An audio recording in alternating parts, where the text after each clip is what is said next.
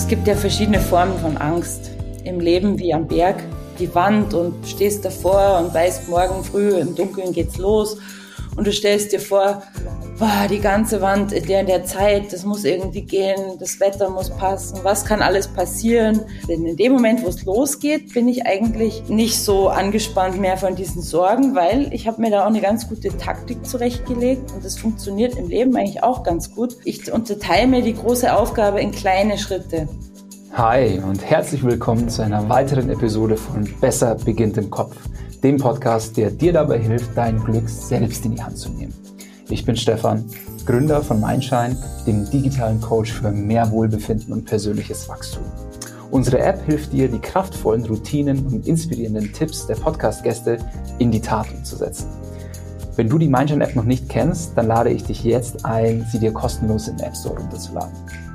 In der heutigen Folge habe ich wieder einen super inspirierenden Gast, Ines Papat. Ines ist vierfache Weltmeisterin im Eisklettern und wir sprechen darüber, warum Angst eine Quelle der Kraft sein kann, wie man seine Ängste in den Griff bekommt und darüber, was sie das Klettern über das Leben gelehrt hat. Viel Spaß beim Zuhören.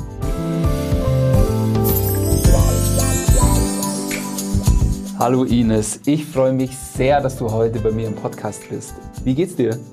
Hallo Stefan. Also ich bin auch total glücklich, dass wir es geschafft haben, uns zu treffen, online zumindest. Und äh, mir geht's super. Also ich kann nicht klagen. Danke. Das ist, das ist schön. Du, ähm, gleich mal zum Eingang eine vermeintlich einfache Frage, die aber gar nicht so einfach ist. Was bedeutet glücklich sein für dich? Ganz persönlich. Glücklich sein bedeutet, wenn es mir und meinem Umfeld gut geht, wenn ich, mhm. also gesundheitlich ist im Moment ja ein großes Thema, mhm. wenn ich deshalb auch meine Abenteuer da draußen leben darf, wenn ich raus kann, oder? Und das ist eigentlich das, was mich glücklich macht. Rauszugehen mhm. vor die Tür, die Berge zu erkunden. Äh, es muss nicht immer grenzwertig schwer sein, aber mhm. fordernd, sage ich mal. Mhm. Und ja, wenn ich eine Traumlinie entdecke, irgendwo da oben in den Bergen, dann ist es natürlich umso, weißt du, macht mich das umso glücklicher. Ja, es gelingt nicht immer gleich beim ersten Versuch, aber äh, das Glück wächst auch mit jedem weiteren Versuch, weil mhm. ich festgestellt habe, je mehr man um etwas kämpft und auch kämpfen muss, umso reicher macht es einen am Schluss, wenn man das dann erreicht. Mhm. Schön, das ist schön äh, formuliert. Und so, sage ich mal, so allgemein, ähm, wie würdest du dich auf einer Skala von 1 bis 10 einordnen? 10 super glücklich, 1 total unglücklich? Im Moment würde ich sagen 9. Ja, dem, also normal würde ich mich bei 10 einstufen. Klasse. Aber heute scheint die Sonne, das ist der einzigste schöne Wettertag äh, der Woche. Und, äh, aber ich komme heute noch raus. Und dann bin mhm. ich bei 10. Cool, das freut genau. mich sehr. Ähm, sag mal, hast du für dich äh, so persönliche Routinen für dein Wohlbefinden? Also wir haben schon ge ge äh, gehört, dass du gerne rausgehst. Was hast du noch so für Routinen? Ich brauche immer irgendwie ähm, die Aussicht auf was Schönes. Also mhm. ich könnte jetzt schwer damit leben, wenn ich wüsste oder wenn ich nicht wüsste, was kann ich nächsten, nächste Woche oder auch morgen oder nächsten Monat tun mhm. da draußen. Ähm, mhm. ist immer eine Menge Organisation und Planung. Im Moment besonders mhm. schwierig, weil das Reisen ja immer noch recht kompliziert ist. Ja. Aber ich freue mich wahnsinnig auf meine Expedition nach Alaska und Kanada zusammen mit meinem Mann. Und mhm. ich hoffe, dass da nichts schief geht mit der Abreise. wann, wann geht's da los? Ja, wir starten in einem Monat auf den, mhm. eigentlich die Panamerikaner. Das ist ja ein bekannter Highway mhm. von Alaska bis nach Feuerland. Und genau. wir haben da letztes Jahr schon begonnen und sind aber nicht über die Grenzen von Alaska rausgekommen. Mhm. Und auf dieser Strecke wollen wir natürlich Bergsteigen, Klettern, alles, was so an großen Bergen und interessanten Zielen mhm. am Weg äh, sich auftut, irgendwie machen. Und da werden wir dieses Jahr endgültig starten und Richtung mhm. Kanada weiterreisen. Ja, super, mega cool. Da drücke ich euch die Daumen, dass das Danke. jetzt auch klappt dann. Ähm, Ines, du bist vierfache Weltmeisterin im Eisklettern, bist Alpinistin, hältst Vorträge. Wie bist du zu deiner Leidenschaft gekommen, zu dem, was du heute beruflich tust? Also wie man so schön sagt, wie die Jungfrau zum Kind. äh, es waren ganz viele Zufälle, die in meinem Leben eine Rolle gespielt haben. Mhm. Zunächst, also ich bin ja aufgewachsen im, im flachen Land von Sachsen, äh, bin dort mit 18 als junge Physiotherapeutin in die Berge gereist, um mir einen Job zu suchen. Ich wollte einfach Skifahren im Winter in, an meinen freien Aha. Arbeitstagen. Und ja, habe meinen Beruf schon gern ausgeübt als Physiotherapeutin, mhm. habe die jede freie Minute irgendwie genutzt, um mich irgendwie den Bergen anzunähern. Weißt du, am Anfang war ich ja schon gefordert mit einem einfachen Wanderweg auf einen höheren Gipfel.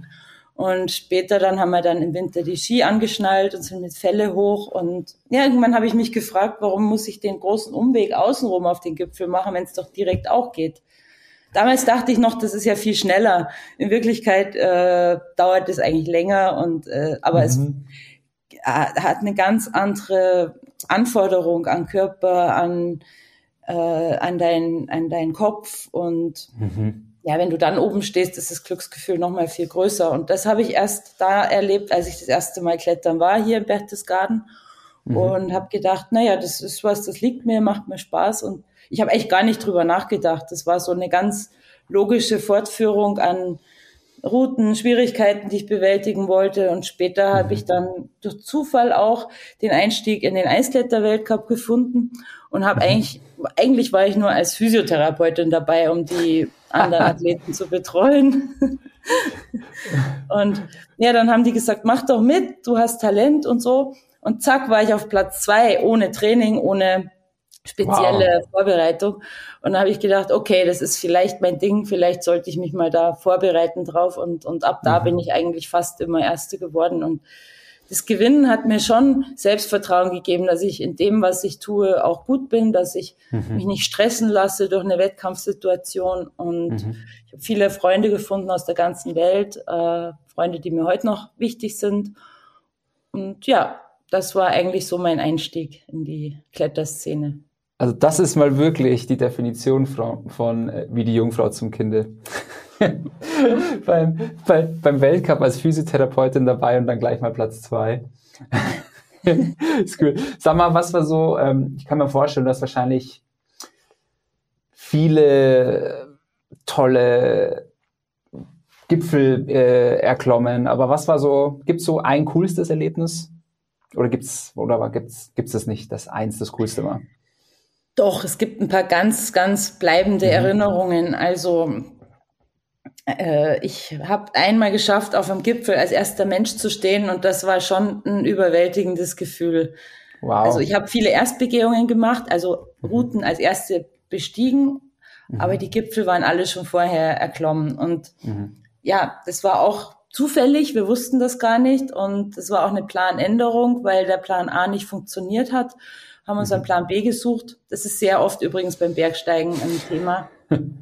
Auch um die Gefahren irgendwie kalkulieren zu können, um sich ein Ziel mhm. zu suchen, was objektiv sicherer ist oder so sicher wie möglich. Mhm. Und ja, das war in Nepal. Wir hatten auch kein Internet damals an der Stelle und konnten nicht mal schnell recherchieren, oder? Und ja, das ist natürlich ein besonderer Moment, wenn du auf so einem knapp 7000er stehst und weißt, da war nie, wirklich niemals einer. Gut, da wusste ich es nicht, tatsächlich. Aber später auf der Heimreise hat man mich angerufen und hat gesagt, hey, wusstest du? Und ja, das ist schon was Besonderes. Wow, super. Ähm, ich stelle mir, ja, Klettern allgemein eigentlich körperlich als extrem anspruchsvoll vor. Also wenn ich mir überlege, ich mache irgendwie ein paar Klimmzüge oder muss mich mit der Hand irgendwo festhalten, dann, äh, dann geht es, ja, dann wird es sehr schnell anstrengend. Ähm, wie wichtig ist aber, sage ich jetzt mal so, die mentale Verfassung fürs Klettern? Die ist unglaublich wichtig, Stefan. Mhm. Das habe ich oft erfahren. Also es gibt nicht nur diese Tage, wo man sich sensationell mutig fühlt und keine mhm. unnützen Ängste bekommt, weil die sind ja eigentlich eher gefährlich, ja. Ähm, gibt solche Tage, da muss man akzeptieren, dass es einfach vom Kopf her nicht passt. Aber die mhm. habe ich relativ selten. Und mhm. ich weiß aber auch nicht so genau, woher das kommt. Vielleicht, weil ich in meiner Kindheit relativ angstfrei aufgewachsen bin. Also meine Eltern haben niemals gesagt, wenn ich im Wald verschwunden bin, pass bloß auf dich auf. Mhm. Oder mach das und das und ich kletter auf keinen Baum, weil du könntest runterfallen. Mhm. So dieser ich glaube, damals war das nicht bewusst so, dieser Erziehungsstil, sondern aus der Not heraus. Die mussten beide arbeiten. Und mhm. äh, das vermisse ich heute so ein bisschen, wenn ich die Eltern mit ihren Kindern sehe, dass sie ihnen Freiraum geben und sie einfach machen lassen. Mhm. Und das hat mich, glaube ich, geprägt in meiner Angst befreiten Art mit der oder mit der Art mit der Angst umzugehen Mhm. Ähm, aber ja, natürlich gibt es die Tage, wo es nicht so läuft. Aber Kraft gibt mir auch Mut. Also wenn Aha. ich gut trainiert habe und mich fit fühle, körperlich fit, dann bin mhm. ich auch viel weniger ängstlich, irgendwo mhm. runterzufallen. Also Körper und Geist ist quasi in dem Fall so ein bisschen eine, eine Einheit. Genau. Und dann hat man ja auch oft, also es gibt ja verschiedene Formen von Angst im Leben mhm. wie am Berg. Wenn du dir das große Allgemeine anschaust, den Berg, die Wand und stehst davor und weißt, morgen früh im Dunkeln geht's los mhm. und du stellst dir vor, boah, die ganze Wand in der, in der Zeit, das muss irgendwie gehen, das Wetter muss passen, was kann alles passieren? Da ist eigentlich so, das ist die Zeit, wo ich am angespanntesten bin. In dem Moment, mhm. wo es losgeht, bin ich eigentlich nicht so angespannt mehr von diesen Sorgen, weil ich habe mir da auch eine ganz gute Taktik zurechtgelegt und das funktioniert mhm. im Leben eigentlich auch ganz gut.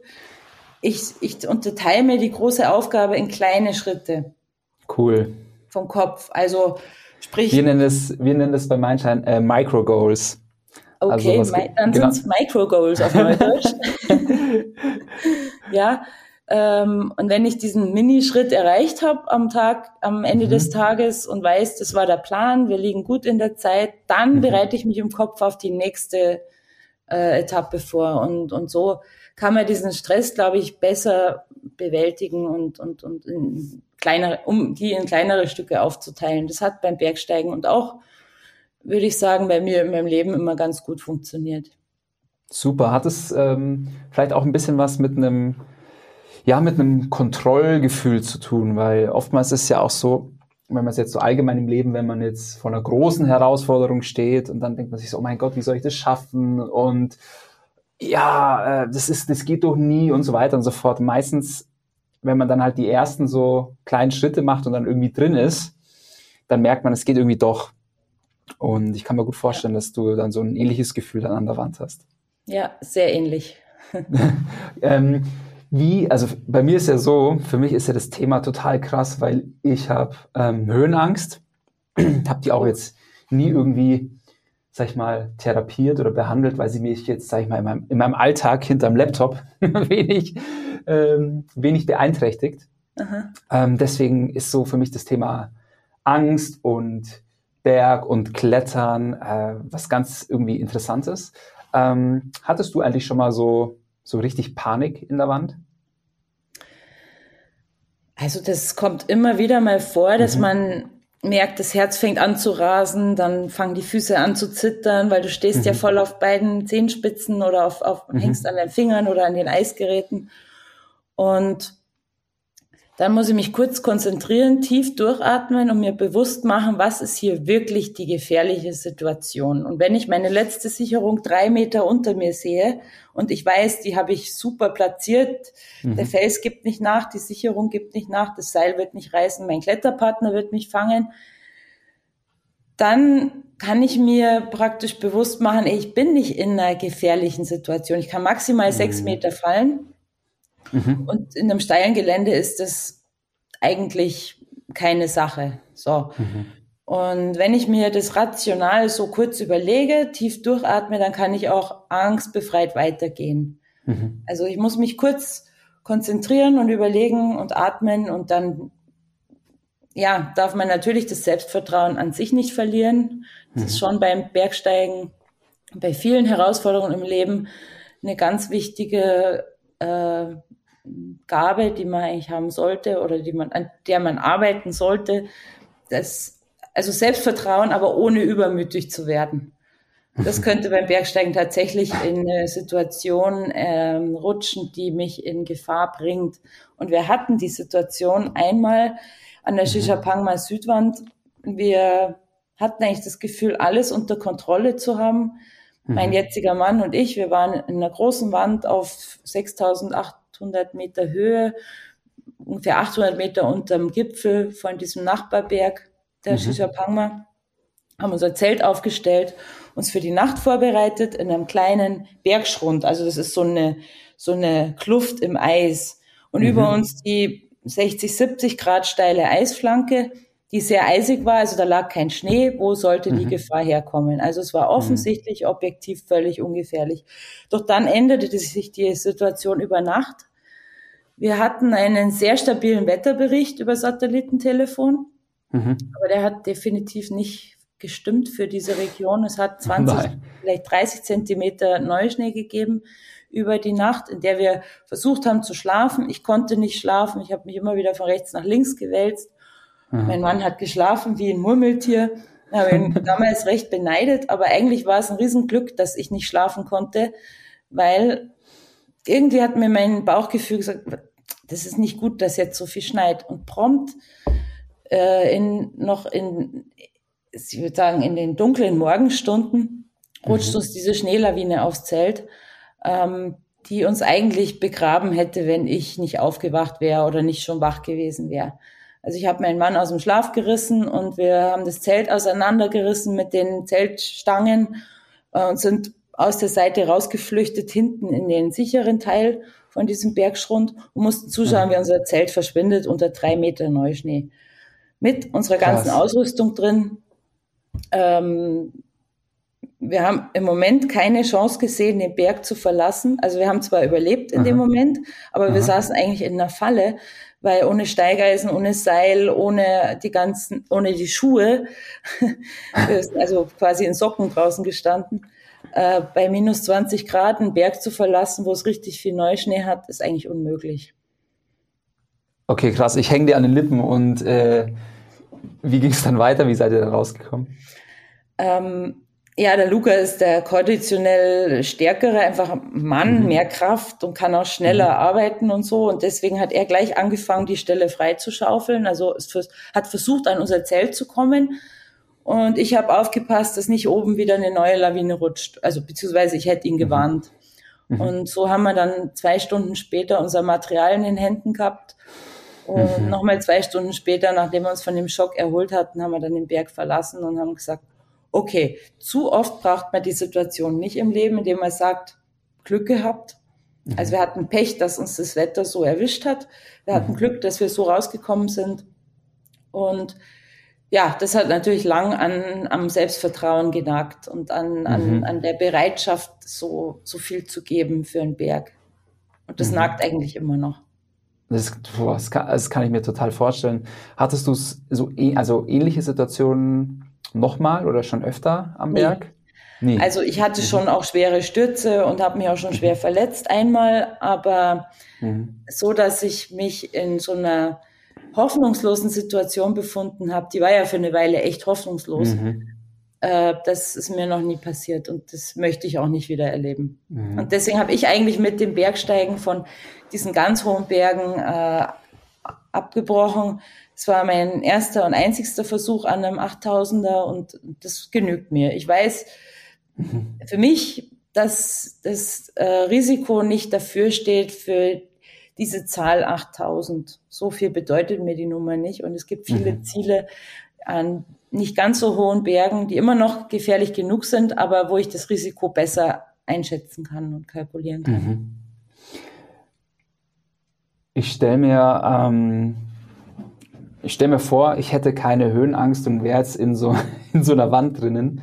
Und wie schafft man das eigentlich, sage ich mal, eine gute Balance zu finden aus ähm, Risiko einschätzen, seine eigenen Fähigkeiten einschätzen und dann halt Entscheidungen zu treffen. Das stelle ich mir manchmal ja relativ schwierig vor, weil mh, hm, Erschöpfung tritt ein, äh, Wetter verändert sich vielleicht, so du musst dann ja schon auch für dich irgendwo ja, richtungsweisende Entscheidungen treffen. Äh, ja. Gehe ich weiter, ändere ich die Route und so weiter und so fort. Ähm, kannst du uns da vielleicht mal so ein bisschen abholen, was da so in deinem, im Kopf vorgeht und wie man dann so eine Entscheidung trifft? Ist das einfach nur Bauchgefühl oder?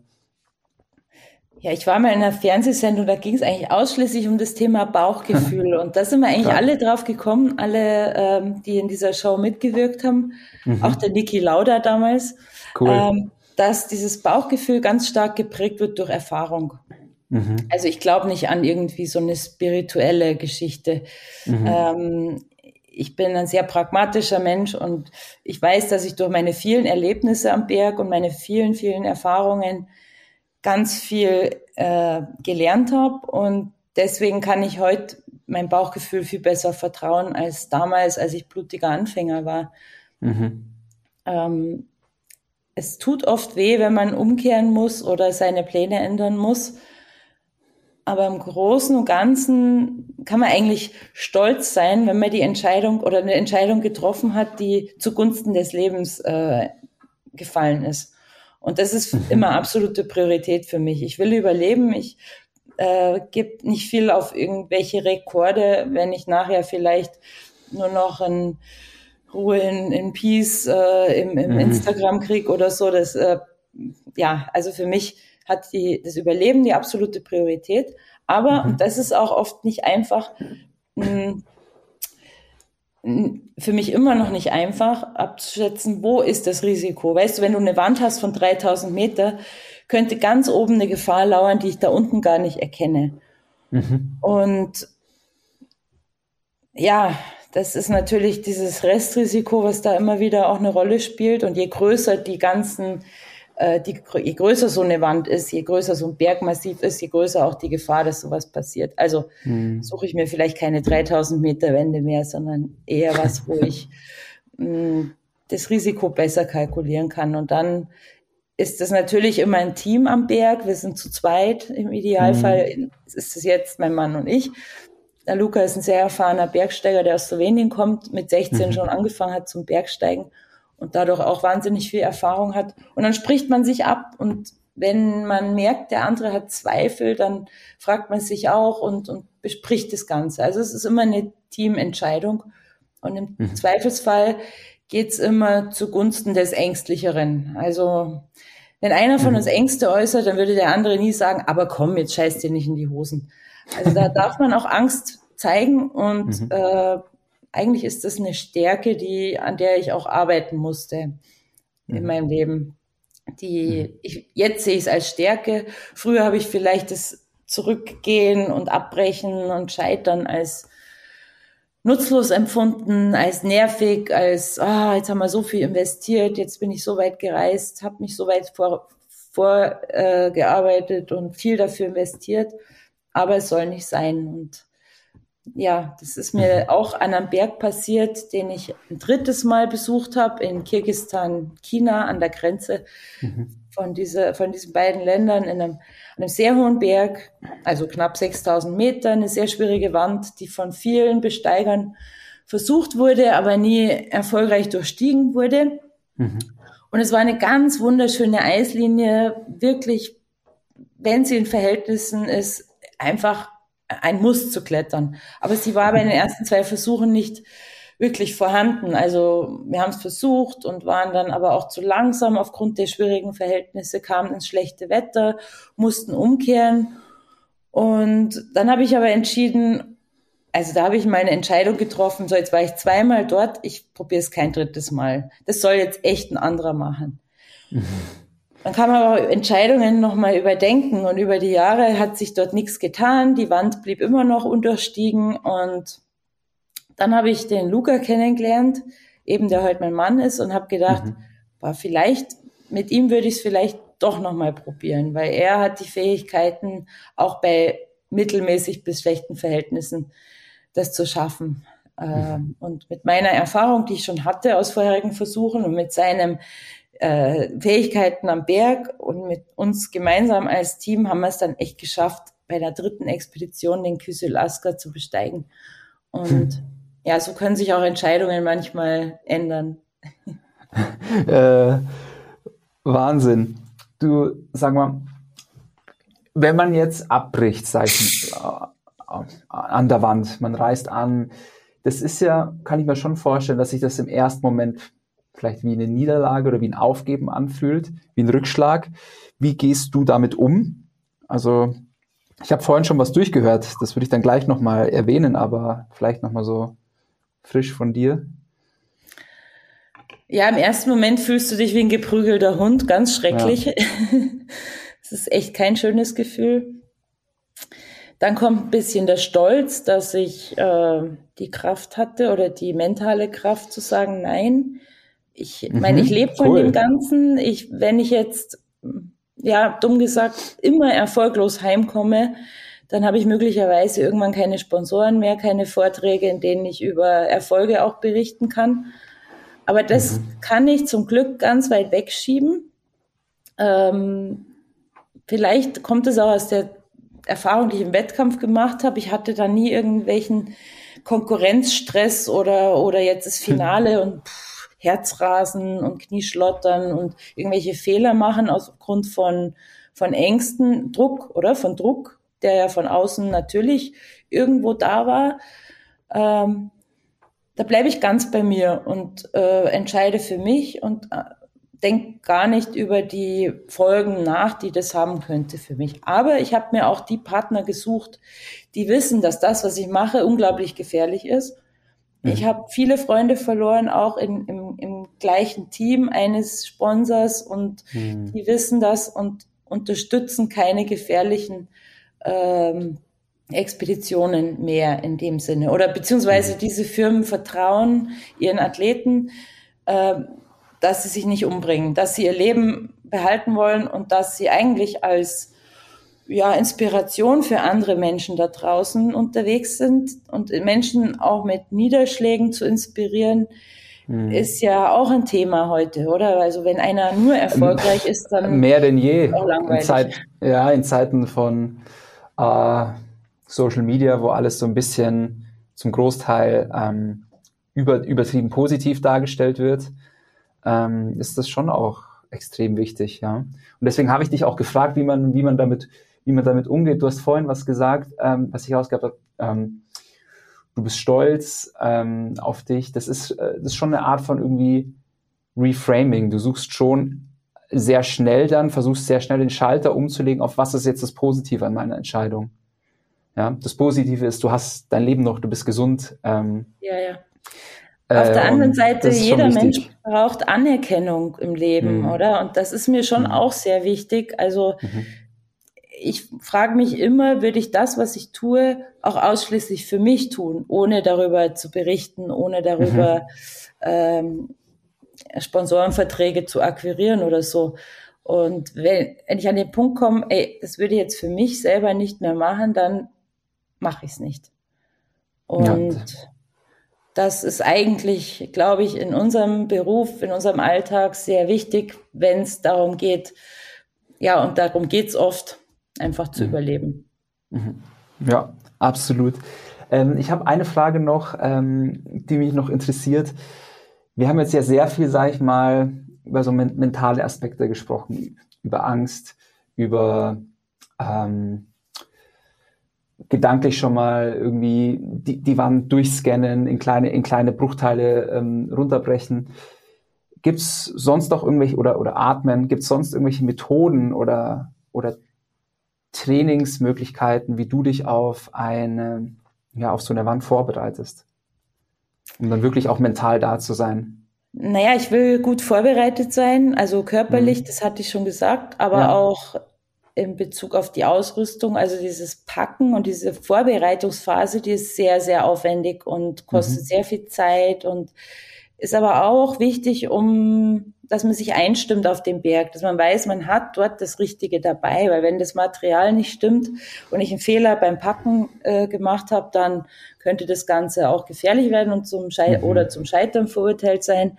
Und äh, diese, das ist fast schon wie eine Zeremonie. Also wir haben unser ganzes Material im Haus in einem Raum und da wird man, sperren wir uns dann ein auf Tage lang sortieren. Das ist auch alles sehr, sehr ordentlich alles äh, aufgereiht, dass man immer alles schnell auch griffbereit hat und nicht immer suchen muss.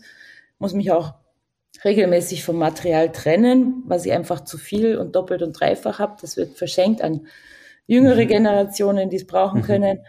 Ähm, ja, das ist ein, und dann dieses Ritual auch Freunde nochmal sehen, bevor man abreist und so eine große Aufgabe angeht. Familie, Freunde, so eine kleine Abschiedsparty. Das ist eigentlich auch ganz wichtig für mich. Mhm. Ja.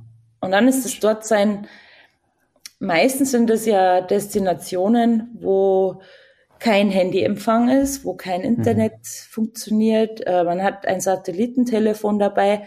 Man könnte ein Modem mitnehmen, um äh, E-Mails zum Empfangen, äh, Instagram-Posts zu machen, um ständig die Community auf dem Laufenden zu halten. Aber das lehne ich konsequent ab, bewusst ab, weil mhm. äh, das lenkt mich ab von schwierigen Aufgaben. Ich möchte gar mhm. nicht wissen, was die anderen gerade machen. Die müssen auch nicht wissen, was ich im Moment jetzt gerade tue. Das kann warten, bis wir zurückkommen in die Zivilisation. Und dann habe ich auch meine ganze Energie, die körperliche, die mentale, mhm. habe ich für diese Aufgabe parat und kann die abrufen. Also ohne irgendeine Ablenkung. Und dieses mhm. Satellitentelefon ist einzig und allein dafür da, um das Wetter zu erfragen. Also das mhm. ist natürlich wichtig. Und wenn man die Möglichkeit hat heutzutage, nutzt man das auch. Um mit der Familie in Kontakt zu bleiben und naja, in einem Notfall könnte man auch äh, um Hilfe rufen. Mhm. Aber das ist wirklich alles, was ich dort draußen oft für Wochen und bis zu zwei Monaten an Kommunikation habe. Mhm. Also und das könnte ich nur jedem Menschen empfehlen. Wir sind alle viel zu sehr auf unsere ganzen Social Medias und was alles Telefon, ähm, Computer, wir sind so viel abgelenkt. Und ich sehe mhm. das auch an der Generation von meinem Sohn, der ist jetzt 21. Mhm. Die hängen noch mehr drin und lassen sich nicht nur inspirieren, sondern sogar stressen teilweise. Uh, oh, der ist jetzt dort, da, oh, da habe ich jetzt was verpasst. Also man hat mhm. immer die Angst, irgendwas zu verpassen, wenn man nicht gerade dort ist, wo andere sind. Und ich bin eigentlich eher der Mensch, der sagt, ich gehe bewusst nicht dorthin, weil wenn einer postet, geht eh alle dorthin. Dann suche ich mir lieber was, wo ich vielleicht mit dem äh, Risiko leben muss, dass ich nicht raufkomme oder die Verhältnisse nicht stimmen. Aber da weiß ich, es ist jetzt meine Idee und ich bin da mhm. allein und nicht mit 100 anderen. Cool. Ähm, das, was du gerade ausgeführt hast, das ähm, passt sehr gut zu meiner, einer meiner letzten Fragen. Und zwar, was dich dein Sport auch so übers Leben oder für den Alltag gelehrt hat? Also, ich habe gelernt, dass Probleme oft gar nicht so groß sind im normalen Leben im Vergleich zu Problemen am Berg. Ähm, mhm. Habe äh, ja, was vor allem, was beim Bergsteigen ja immer ein Thema ist, ist das Miteinander, dieses Team am Berg. Mhm. Ja, wenn man sich dort nicht versteht und harmoniert und lernt zu kommunizieren und lernt sich auszudrücken, ohne dass der andere verletzt ist oder auch, es sollte ja verstehen, was man sagen möchte. Mhm. Ähm, da habe ich sehr viel gelernt für mein Leben als mhm. normaler Mensch. Äh, dass die Art, wie man mit seinen Mitmenschen umgeht, sofort reflektiert wird. Also wenn ich immer angepisst bin und immer schimpfe auf andere, dann schimpfen die auch über mich. Und dann kann ich nicht erwarten, dass man mich gern mag und so.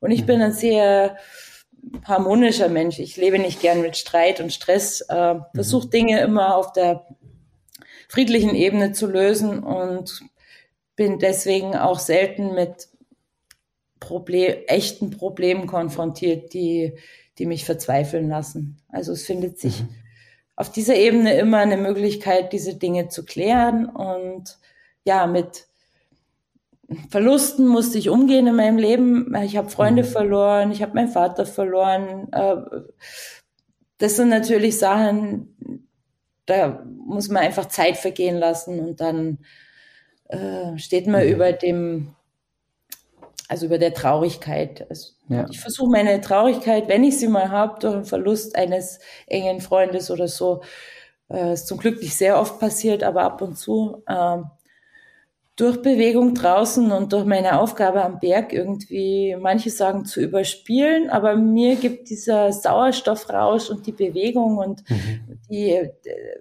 ja, der Wechsel an Gedanken, dass ich mich jetzt auf eine andere Aufgabe konzentrieren muss, einen inneren Frieden. Und das macht mich mhm. insgesamt, glaube ich, zu einem recht glücklichen Menschen. Also schön. Zehn auf der Skala. Sehr gut, wir haben es von, von neun auf zehn geschafft im Laufe des Gesprächs. Ähm, schön, das freut mich zu hören. Ähm, ich schiel gerade ein bisschen auf die Zeit. Ich habe noch drei Fragen, die ich äh, dir gerne stellen möchte. Die erste ist, mh, hm, hast du noch, sag ich mal, was auf deiner Bucketlist, ein Traum, ein Ziel, was du unbedingt erreichen möchtest noch? Ah, Stefan, die Ziele sind endlos. Da lebe ich leider nicht lang genug, das weiß ich jetzt schon, auch wenn ich 100 werde. Nein, ähm, ich habe ganz viele Ziele, aber jetzt nicht so ein, ein großes Ziel, mhm. beziehungsweise doch, eigentlich, wir wollen das Ende der Panamerikaner erreichen um auf dem, und auf dem Fitzroy stehen. Es mhm. ist einer der schwierigsten Berge der Welt und äh, die Route, die wir uns da gewählt haben, wird sicher eine harte Nuss zu knacken sein. Mhm. Das wäre ein wunderbares Ende von dieser Reise von Nord nach Süd. Ähm, aber es gibt noch ja, viele andere äh, Ziele auf dem Weg dorthin. Mhm. Und da das Ganze ein paar Jahre dauern wird, wir werden es nicht in einem äh, Hauruck durchziehen, sondern uns viel Zeit lassen, hm, möchte ich sagen, es sind viele, viele. Sehr schön. Große Ziele, kleine Ziele. Und ja, am Ende ist es wirklich tatsächlich äh, das größte, der größte Wunsch, den ich habe, gesund und unverletzt zu bleiben, mhm. weil nur dann kann ich wirklich das machen, was mich glücklich macht. Ja, und nur dann kannst du auch äh, die Leute, uns alle da draußen inspirieren. Ähm, mit deinen äh, Videos, mit deinen äh, Erfahrungsberichten, mit deinen Vorträgen. Schön. Ähm, ja, das bedeutet mir viel, das Feedback von der Community. Also ja bin nicht so, dass ich ständig mein Handy ausschalte, aber ähm, gerade in den Zeiten wie jetzt ist schon dieses äh, äh, Online äh, Miteinander einerseits sehr wichtig, weil ja, die Menschen brauchen Inspiration. Auch ich inspiriere mich durch andere oder lass mich mhm. inspirieren mhm. durch andere. Ähm, und, und ja, wenn ich besonders auch Frauen mit Alltagsproblemen oder ängstlichen Situationen helfen kann, ein Stück weit ihre Situation, ihr Problem zu meistern, dann ja, dann ist das das i-Tüpfelchen. Und dann weiß ich, dass ich das mache, was ich mache, nicht nur für mich tue, sondern auch noch anderen Menschen damit irgendwas mitgeben kann im Leben. Ja, definitiv, sehr cool. Und vorletzte Frage, wenn du die Google-Startseite für einen Tag hättest, welche Message für die Welt würdest du da drauf packen?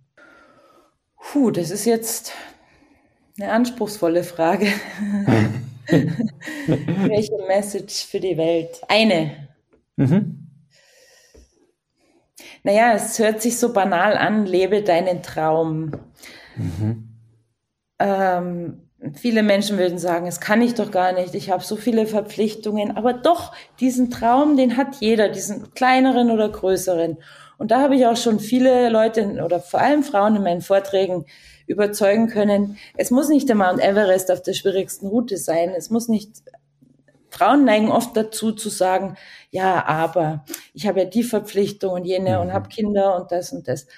Hm, Männer sind da ein bisschen freier von ihnen, äh, von diesen Dingen und erlauben sich öfter auszubrechen aus dem Alltag. Mhm. Aber ich finde, das Recht hat auch jede Frau und diese ja. Freiheit soll sich auch jede Frau irgendwo nehmen. Ich hoffe, jetzt ist keiner der Männer sauer auf mich. nee, natürlich nicht. Ähm, sehr schön. Liebe Ines, wo finden denn die Zuhörer mehr über dich raus? Wo können wir ähm, von deinen Erlebnissen erfahren? Naja, ich bin auf Instagram, auf Facebook und äh, habe ein paar Videos auf YouTube. Es gibt eine Website. Hm, ich mache regelmäßig, mehr oder weniger regelmäßig auch Podcasts und mhm. halte hoffentlich irgendwann in naher Zukunft auch mal wieder Live-Vorträge vor echtem Publikum. Das tut schon langsam richtig weh, dass man die Menschen nicht mehr treffen kann mhm. in so größeren Mengen. Und ja, so hoffe ich, bleibt man im Kontakt. Also man kann mir auch gern schreiben oder Fragen stellen. Ich bin noch erreichbar. Sehr gut.